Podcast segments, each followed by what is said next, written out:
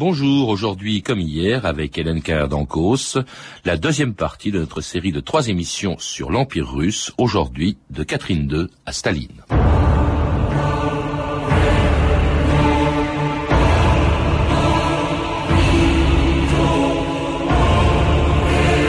Un empire fondé sur les armes a besoin de se soutenir par les armes.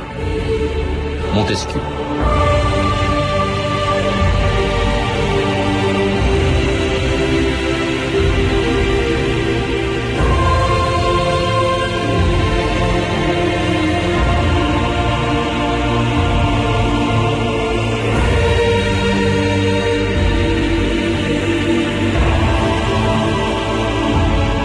Dominant d'histoire.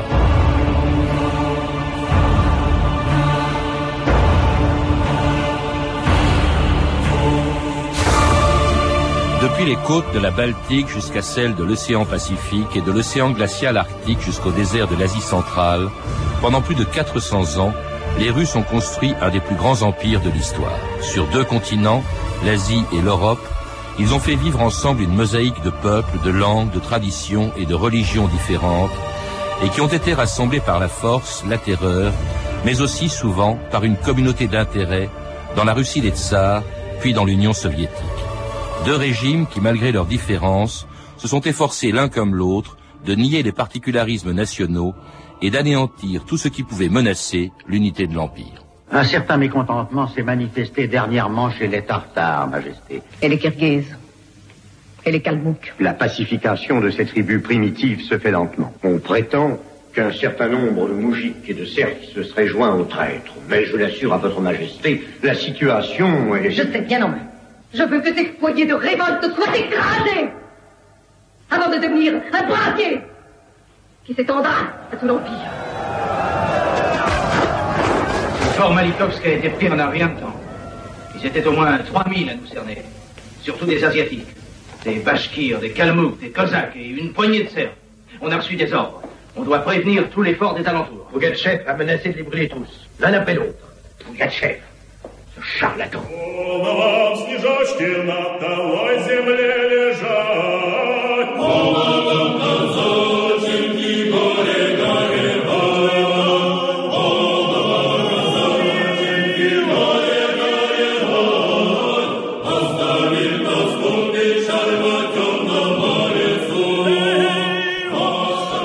Hélène Cardancos, bonjour. Bonjour. Alors, C'était la révolte de Pougatchev, une des très nombreuses révoltes qui, pendant quatre siècles, ont émaillé l'histoire de cet empire russe dont nous avons rappelé hier avec vous les, les débuts. Qui a un failli empire. emporter le trône de Catherine II. Pougatchev, oui. Oui. oui. Mais il y en a eu beaucoup d'autres. hein. Alors vous le rappelez, euh, au fur et à mesure, bien sûr, que cet empire s'est agrandi, euh, qu'il comptait un nombre de plus en plus important de nationalités. On a entendu le nom de quelques-unes dans cet extrait de film. Une mosaïque de peuples avec des langues, des religions, d'une culture, euh, une histoire différente. euh, tout ce qui fait à la fois d'ailleurs la force et en même temps la, faiblesse d'un empire. Euh, D'abord, a-t-on une idée de ce que, du nombre de nationalités qui vivaient dans cette mosaïque de peuples? C'est vrai, on n'a pas suffisamment insisté sur le nombre, la variété des populations. Lorsque l'Empire sera achevé de, aura achevé de se constituer, c'est-à-dire à la fin du XIXe siècle, il y aura une centaine de nationalités qui prétendaient à ce titre, c'est-à-dire avec une langue, avec des traditions.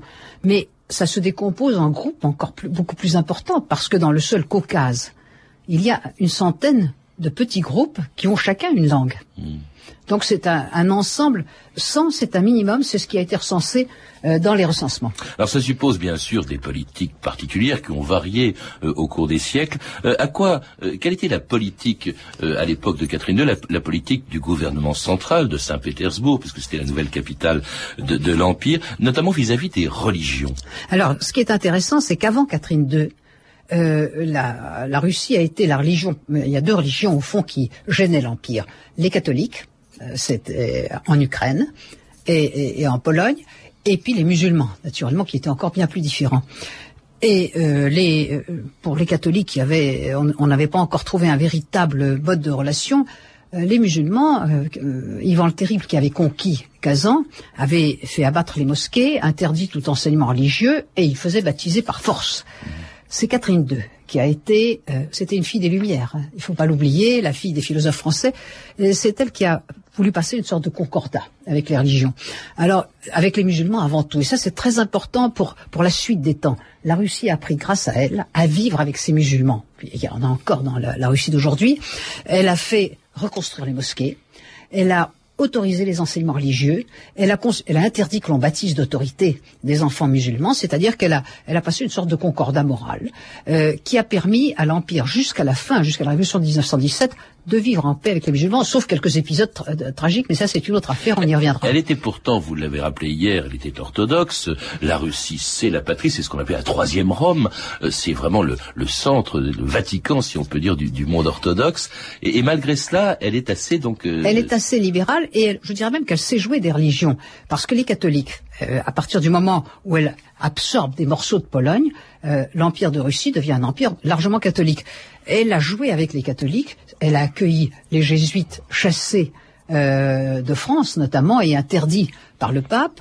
Elle a euh, elle-même euh, nommé des, des, évêques au trône épiscopal, oui. c'est-à-dire qu'elle elle estimait avoir en face du Vatican droit à une autorité. Et le problème linguistique est l'incarne en cause, parce que beaucoup de nationalités, c'est beaucoup de langues, vous l'avez dit. Oui, c'est énormément de langues, et des langues très différentes, appartenant à des groupes linguistiques différents. Alors, ce qui a caractérisé l'Empire, c'est ex un extraordinaire une subtilité remarquable à l'égard du problème des langues. Le russe a été la langue de l'Empire, incontestablement, mais en même temps, euh, pour, des, pour un certain nombre de groupes nationaux, alors il y a eu des politiques différenciées, c'est ça la subtilité. Ceux, ceux qui étaient chrétiens, les Géorgiens, euh, les Arméniens, euh, les Polonais, il fallait qu'ils qu'ils soient russifiés, russifiés au moins par la langue, l'enseignement se faisait en russe et tout cela. Les peuples musulmans, c'était tout à fait différent. Ils n'étaient pas chrétiens et à leur égard, il y a eu un grand libéralisme. On a laissé, on les a laissés vivre autour de leur langue, on a laissé se développer une véritable culture nationale. C'est-à-dire qu'en fait, l'empire a été caractérisé, vous l'avez dit hier, c'était l'empire le plus étendu que l'on ait connu sur un temps aussi long, eh bien cet empire a duré probablement parce qu'il s'est adapté à chaque peuple et qu'il a considéré qu'il y avait autant de situations différentes que d'empires et j'ajouterais que ça c'était vrai aussi pour l'administration. Mmh. Euh, On y reviendra, Yann Karnakos, mais cet empire continue de s'étendre. À l'extrême fin du règne de Catherine II, l'Ukraine est annexée en 1795, l'année qui précède la mort de Catherine II, et plus tard, sous Alexandre Ier, ce sera euh, le tour de la, de la Finlande. Euh, il y a également eu la Lituanie. Bref, des pays d'ailleurs qui, évidemment, acceptent plus ou moins facilement leur intégration à l'empire et qui même, en 1812, vont se mettre du côté d'un autre empire qui envahit la Russie, c'est bien sûr l'empire napoléonien qui peut compter sur le soutien des Lituaniens qui comptaient sur Napoléon pour les libérer des Russes. Co myślisz, Macieju? Jeśli z Bonapartem Moskwa drze koty, a on wojuje nie Bonaparte attaque la Russie. pierwszy w świecie, L'heure a est grave. wojsk ma bez liku. Ce héros a des E, armées cóż sans myślisz, nombre. Macieju? Ta cała nowina pochodzi. Czego wy chcecie?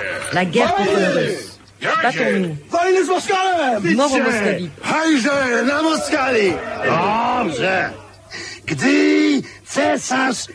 C'est bien. Puisque l'empereur des Français vient d'un côté et le tsar russe de l'autre, c'est donc la guerre.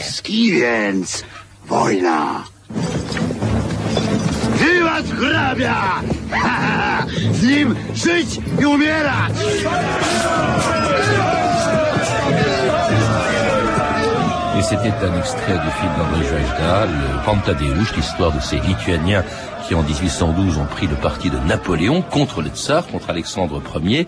Euh, ça, c'est un phénomène qui s'est d'ailleurs reproduit plus tard. Euh, vous le rappelez dans votre livre, Anne Dancos, à chaque dans, fois dans que la Seconde Guerre la Russie mondiale, est envahie. tout à fait. Euh, très curieusement, alors je voudrais y insister, au moment de la Première Guerre mondiale, l'Empire ne s'est pas méfié du tout de ses sujets périphériques et a considéré qu'il ne pourrait pas trahir dans la guerre. Et il a eu raison, il n'y a pas eu de trahison.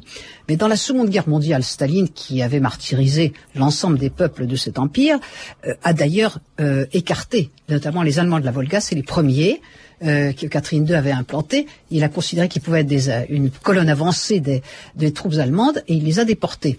Or, il y a eu une collaboration véritable d'un- d'un cer- d'un certain nombre de peuples. C'est surtout les, les Ukrainiens, quand les Allemands sont arrivés, les Ukrainiens ont considéré qu'ils venaient en émancipateurs, comme les Lituaniens, dans la guerre napoléonienne. Alors ça n'a pas empêché euh, l'empire russe de s'en tirer, de repousser euh, les armées de Napoléon. On a même vu en 1814 les Cosaques euh, arriver à Paris. la Russie va continuer pendant toute la durée du 19e siècle de, de s'agrandir. Alors dans deux directions importantes. D'abord vers le sud, en Asie centrale, c'est-à-dire en terre d'islam, jusqu'à toucher, d'ailleurs jusqu'à contrarier les intérêts de la Grande-Bretagne dans cette région. Oui, parce que là, ça ouvrait la, la conquête de l'Asie centrale c'était la, marche déjà vers l'Inde. C'est la route de l'Inde. Euh, on, touche à l'Afghanistan, qui était une terre euh, dominée par les Anglais, et ça, a énormément troublé l'Empire britannique. Mais c'est une période extraordinaire, parce que l'Empire russe s'est agrandi euh, sur des espaces immenses, à un prix très faible pour les Russes. En Asie centrale. En Asie centrale. Un, coût beaucoup humain beaucoup plus lourd, évidemment, pour les populations locales. ça a permis à la Russie de progresser aussi sur des terres agricoles, de résoudre des problèmes euh, de colonisation. Oui, parce qu'on a installé des populations russes. Ah, on va même retrouver plus tard, dans l'Asie centrale, des populations locales euh, moins nombreuses dans leur pays que ne l'étaient les Russes. parce que, euh, si vous voulez, c'est l'époque. La conquête coïncide avec la fin de, du servage en Russie. Mais le servage, ça libérait des paysans, ils voulaient des terres. Or, les conquêtes, ça ouvre l'espace aux paysans russes qui peuvent, qui espèrent y trouver des terres. Et c'est une, une zone, une raison de conflit avec les populations locales pour l'avenir. Extrêmement grave. Alors là, ça s'est passé d'une façon pacifique. Mais ça s'est pas partout passé d'une façon pacifique. Et au Caucase, où Catherine II arrive à la fin euh, du XVIIIe siècle, non plus en Géorgie, mais au Caucase du Nord, c'est-à-dire dans ces, ces, ces, ces, régions où nous trouvons la Tchétchénie, l'Ingouchie, toutes ces régions aujourd'hui tellement agitées, Là, il y a eu un véritable chef de résistance qu'il ne faut pas oublier, qui est l'imam Shamil, euh, qui est une personnalité tout à fait extraordinaire. Euh, l'imam Shamil n'était pas tchétchène, il était dagestanais, mais il a animé la résistance des Tchétchènes, et c'est pour ça qu'on, à son propos, on, considère qu'il est le chef de la rébellion tchétchène. L'imam Shamil était à la fois un homme de religion, euh, c'était un savant de la religion, imam, c'était le chef religieux, et il a voulu fonder un État théocratique et le chef de la résistance nationale. Et il a brandi le drapeau vert, et c'est au fond une des premières guerres saintes que l'on voit. Ah, euh, ça, c'est en 1827. Euh, ça, ça va jusqu'en 1856, quand l'imam Chamil ah oui. c'est enfin... Ben, ça a duré un demi-siècle, la lutte euh, qu'il a conduit. Ce qui est extraordinaire, c'est à quel point ça a pu marquer, d'ailleurs, les habitants de la région. Je rappelle quand même qu'un des grands leaders tchétchènes... C'est Chamil. il s'appelle Chamil. Chamil Bassayev, absolument. Et pour eux, pour les Tchétchènes aujourd'hui, euh, ils, ont l'impression de se situer dans la mouvance de l'imam Shamil. Alors, d'ailleurs, si vous voulez, ce qui est intéressant, c'est que l'imam Shamil a lutté jusqu'au point où il a été défait, en 1856, mais ça a été la paix des braves. Et ça, c'est aussi un signe de réconciliation. Euh, L'empereur l'a accueilli, l'a traité comme un frère. il a terminé ses jours euh, en exil en Russie, mais la pacification du Caucase, exception faite des Tchétchènes qui étaient beaucoup plus réticents la pacification du Caucase s'est faite précisément sur la base de cette paix des braves. Alors le 19e siècle, siècle de conquête, l'Asie centrale, vous l'avez dit, le Caucase, siècle de révolte, celle de Chamil. Il y en a d'ailleurs eu d'autres. Euh, il faut rappeler qu'en 1830, la Pologne s'est insurgée, ce qui d'ailleurs va entraîner une répression très dure oui, 1830 et 1863. Les révoltes polonaises ont jalonné euh, véritablement l'histoire de, l'Empire de Russie. Seulement les révoltes polonaises étaient d'une autre nature, si vous voulez. Pologne qui faisait partie de l'Empire russe à l'époque. Qui, a été absorbée par Catherine II une partie de la Pologne, évidemment, mais c'est le cœur de la, de la rébellion. Euh, seulement, euh, c'est sans rapport, c'est une révolte nationale, intellectuelle, dirigée par les élites polonaises.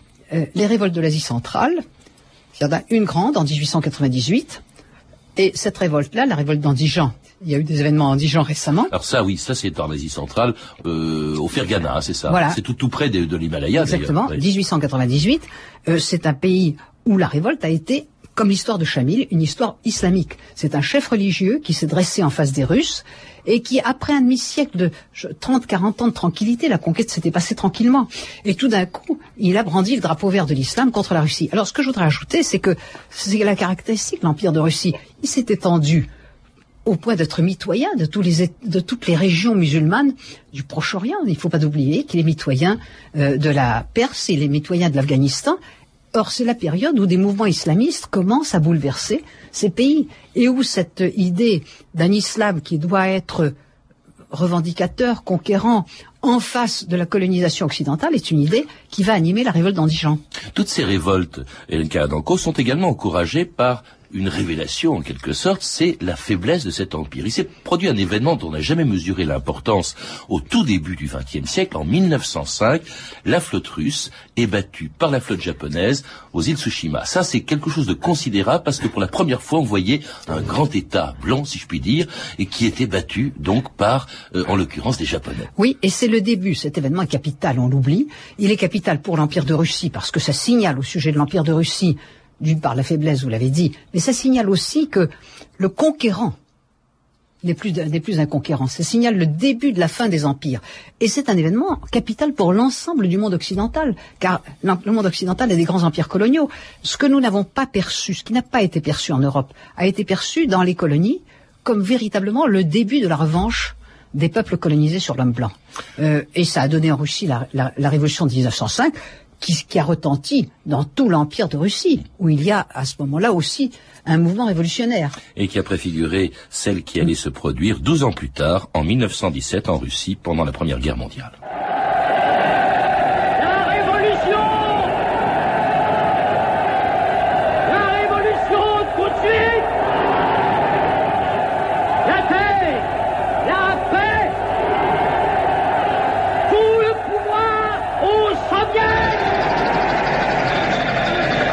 Quelles sont les nouvelles Le tsar est en prison. Lénine est à Moscou. La guerre civile a éclaté. Excellent. La guerre civile Excellent Ah, excellent, camarade. Inévitable.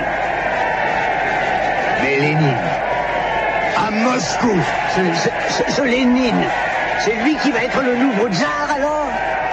Écoute, l'ancêtre, il n'y a plus de tsar, il n'y a plus de maître en Russie, rien que des travailleurs dans une société de travailleurs. Qu'est-ce que tu penses de ça?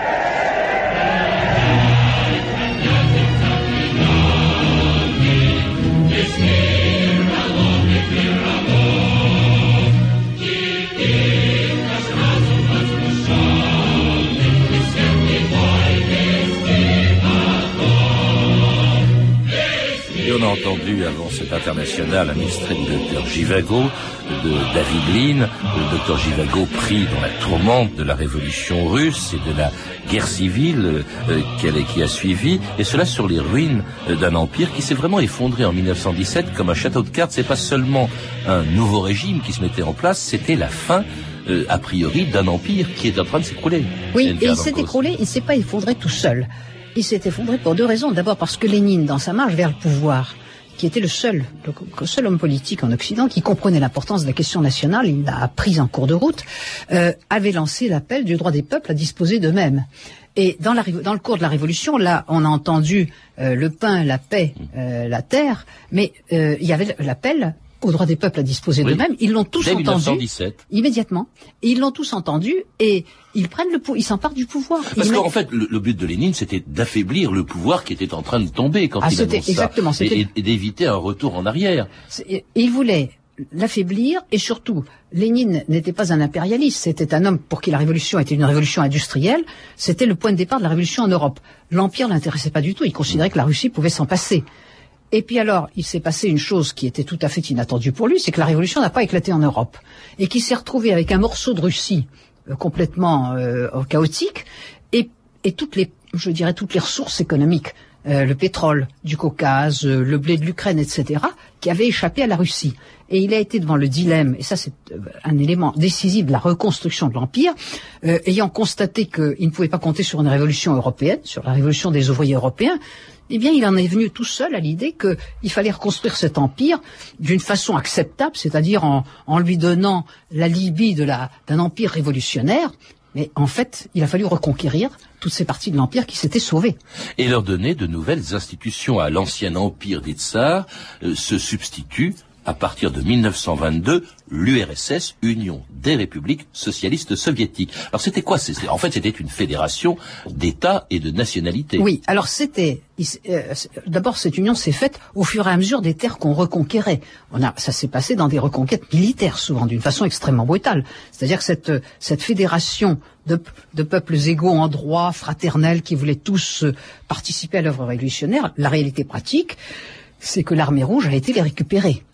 Et à partir de ce moment-là, il fallait leur donner un, statut acceptable. Donc on crée une fédération théoriquement de peuples égaux euh, qui est fondée sur deux idées.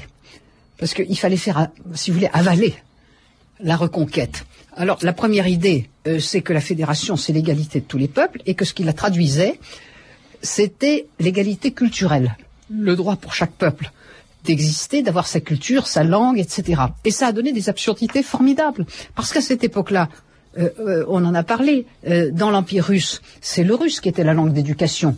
Et tout d'un coup, par exemple dans l'Ukraine soviétique, République soviétique, les gens ne connaissaient pas l'ukrainien. Alors, dans les écoles, ils étaient obligés d'enseigner en ukrainien. Dans l'administration, ils devaient parler en ukrainien. Il a fallu à toute allure apprendre aux Ukrainiens à parler ukrainien.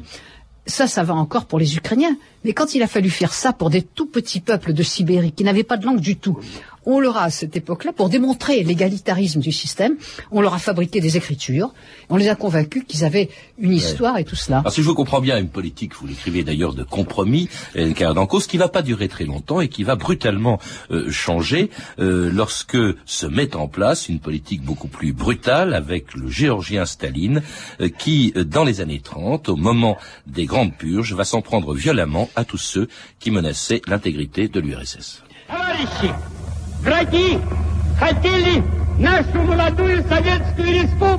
Camarades, les ennemis voulaient diviser notre jeune République soviétique en morceaux.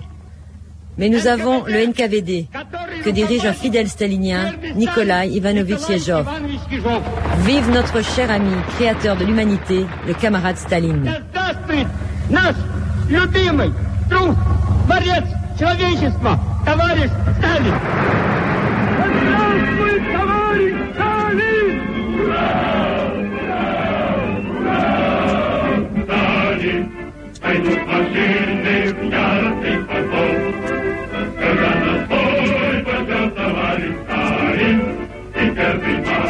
Dès les années 30, à Dankos, la politique, euh, le moment, enfin l'époque stalinienne, c'était une période très noire, bien sûr pour l'ensemble des soviétiques, comme on les appelle maintenant, mais aussi surtout des nationalités. Mais oui, parce que Staline s'est trouvé confronté au résultat du compromis qu'on a évoqué. De ce compromis, on a essayé de convaincre les, les nationalités qu'elles avaient accepté la règle soviétique parce qu'elles pouvaient s'épanouir.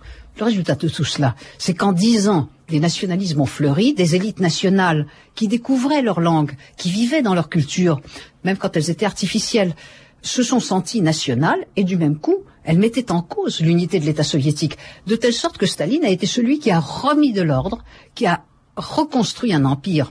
Il était centralisé politiquement, mais il a été mentalement idéologiquement, intellectuellement, et qui fait, dans un premier temps, les purges ont servi à ça aussi. Euh, ça n'a pas été seulement les purges euh, de, des gens que Staline n'aimait pas. Dans les républiques, il a éliminé toutes les élites nationales, euh, même, celles qui étaient communistes, car beaucoup de nationalistes, chez les musulmans et ailleurs, ont adhéré au Parti communiste pour essayer de conserver une, la main dans le, dans le pouvoir. Et euh, Staline les a tous cassés et fait remplacer par une élite dénationalisée et mettant des Russes partout à tous les postes de commandement. C'est curieux pour un homme qui lui-même vient d'une nationalité, comme vous disiez, halogène, qui est géorgien. Oui, mais Staline avait le goût de la puissance.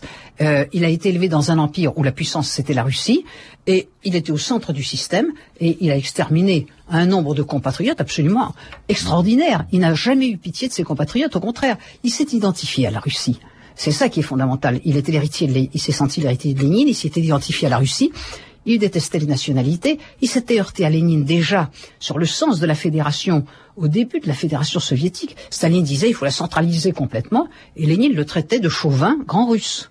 Donc vous voyez que le conflit a été entre eux extrêmement puissant et toute l'œuvre de, Staline pendant la guerre, euh, avant la guerre est très intéressante. Elle a consisté à éliminer les ethnies nationales et progressivement à faire ressortir euh, ce qui hmm. était russe, à remettre la Russie au premier plan. Pendant les années 30, il y a aussi des, des impératifs économiques qui ont provoqué des déplacements de populations entières. C'était tragique, notamment en Ukraine. C'était tragique, et je dirais que bon, les impératifs économiques ont été, ont servi le projet politique. Euh, les grands chantiers, d'abord le goulag n'a pas été autre chose euh, qu'un euh, lieu de transfert de population euh, c'était punitif, mais c'était un lieu de transfert de population. Avec les nationalités, ça a servi à éliminer les élites nationales, mais aussi à faire travailler l'économie. Et la, la, périphérie, économiquement, était fondamentale. L'Ukraine, c'était le grenier à blé de, de l'État soviétique. Le Caucase, c'était les, les, les, les réserves pétrolières. Donc c'est là qu'il fallait appuyer le plus et donner le plus d'autorité. De la même façon, du point de vue économique, l'Asie centrale, c'était la terre bénie du coton. Mais l'Empire avait été relativement décent avec les nationalités, c'est-à-dire il leur laissait une agriculture euh, différenciée. Staline les a contraints à la monoculture parce que monoculture, ils dépendaient complètement de la Russie. Et les choses vont s'aggraver encore pendant et après la, Deuxième Guerre mondiale. Nous en parlerons demain avec vous dans la troisième et dernière partie de cette série d'émissions sur l'Empire russe. Merci Alain Karananko. Je rappelle donc que vous êtes l'auteur de L'Empire d'Eurasie qui vient de sortir chez Fayard et également de Russie, La transition manquée qui vient aussi de paraître chez Fayard dans la collection Les indispensables de l'histoire. À lire également Le grand siècle russe d'Alexandre Ier à Nicolas II de Vladimir Berelovitch et La Russie en révolution de Nicolas Vert, tous deux édités chez Gallimard Découverte. Vous avez pu entendre des extraits de La tempête de Alberto Latuada en vidéo chez GCTHV Pantadeusz d'Andrzej Vajda, disponible en DVD au film du Losange, Guerre épée de Sergei Bondarchuk d'après le roman de Tolstoï est disponible en DVD chez GCTHV et enfin le Docteur Jivago de David Lean en DVD chez Warner Home Video. Toutes ces références sont disponibles par téléphone au 32 30, 34 centimes la minute ou sur franceinter.com. C'était 2000 ans d'histoire, la technique Jérôme Pavard, documentation Claire Tesser et Camille Pouget-Laguier, une réalisation de Anne Kobilac.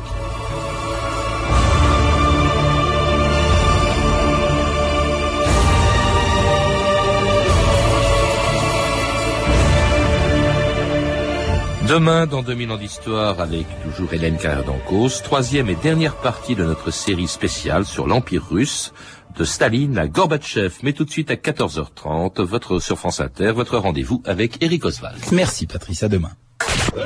sur ma moto, je fais toucher rétro dans les Oh Johnny, j'aime beaucoup ce que vous faites. Ah ben moi aussi.